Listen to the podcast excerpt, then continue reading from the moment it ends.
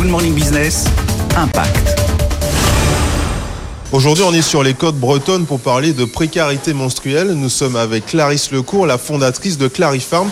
Depuis des années, vous êtes spécialisée dans la santé de la femme et depuis quelques mois, vous proposez des distributeurs de protection hygiénique gratuite. Comment vous avez eu cette idée?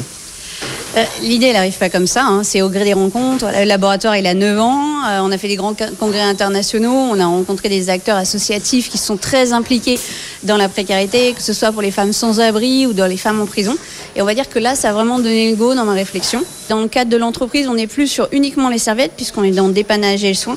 Et par contre, le reste de notre gamme, où on est sur des produits, on va dire, réutilisables, donc plus écologiques au final, parce qu'on n'est pas dans le jetable. Euh, nos métiers, c'est recherche et développement, fabrication et distribution en B2C par euh, nos sites internet ou en B2B avec des partenaires internationaux. 500 entreprises ont déjà fait confiance à Clarifarm, parmi lesquelles on retrouve le Crédit Agricole. Frédéric Lecause, vous êtes le DRH du Crédit Agricole des Cordes d'Armor. Expliquez-nous pourquoi avoir fait ce choix.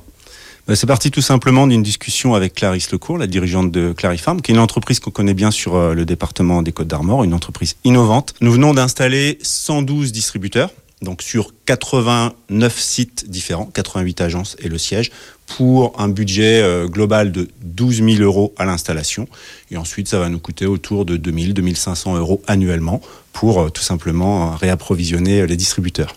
Clarifarm vient tout juste d'obtenir son statut d'entreprise à mission et ambitionne de se développer en Allemagne et en Suisse d'ici la fin de l'année.